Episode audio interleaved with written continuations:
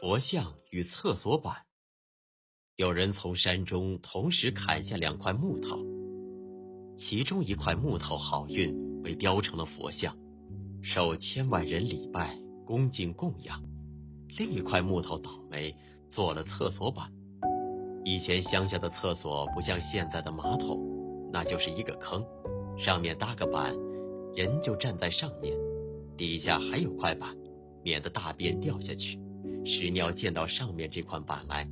污了如厕的人，这个茅厕板非常不服气，就对雕成佛像的木头说：“我们俩同是木头，同时从山上砍下来，为什么你受千万人礼拜，而且受香花种种供养，而我却是个厕所板，让人们站着大小便？”佛像就对厕所板说：“你只看我现在受千万人礼拜供养。”你要知道，以前我是受种种千刀万斧的雕啊、砍呀、挖的，而你连一斧都没有，所以只能做个厕所板。你要是受的雕刻，受的这一番磨练之苦，也可以成佛像的。灵岩山寺是刻佛的工厂，你们就好像一块好木头，木紫檀。到灵岩山寺来，就是要把你们刻出一尊佛像来。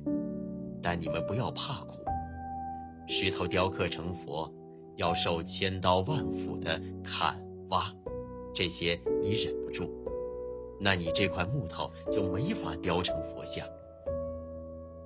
雕刻佛像的人，如果把木头他就滚，那不行，要把它盯住不要动，才能刻出庄严的佛像。这就是说，你要听话，要服从。军人不服从，怎打胜仗？学佛法不听善知识的话，烦恼怎能够消除？福慧怎能够增长呢？诸位，学佛不要怕苦。世俗人在社会上，学问、道德、事业，要想成就，都要吃一番苦。所谓吃得苦中苦。方为人上人，学佛更加要吃苦，要受磨练，才有福慧之庄严。所以，首先要把你们在家的习气、知见，通通都丢到太平洋里去。如果你还是小姐、少爷的习气，拜下佛就说腰酸，打坐一下就喊腿疼，念一下佛又说口干，吃饭又嫌规矩多。你怕这些事儿，那就不是道气，不是材料。到灵岩山寺来，要学做超人，超出一般世间的人，这就要用佛慧，不能用凡情。只要道心发起来，住在山上就是辛苦，也会觉得法喜充满。这完全看你的观念，发起道心就不觉得苦。愈是吃苦，愈是安乐。道心不发，你就受不了苦。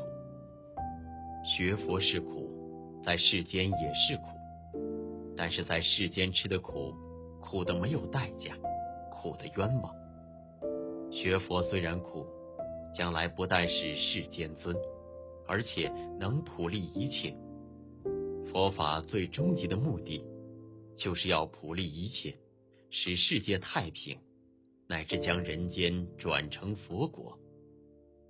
老和尚出家六七十年，这当中吃了很多苦，但这些苦我吃得好自在，好安乐，好欢喜。如果这些苦吃的冤枉，我还要吃吗？大家好好的思维思维。自古以来，西天东土千千万万的古祖大德。为何能忍受修行的诸般苦楚呢？再想想佛陀有超世之智慧福德，他所说的法，都是为了令我们快乐得解脱。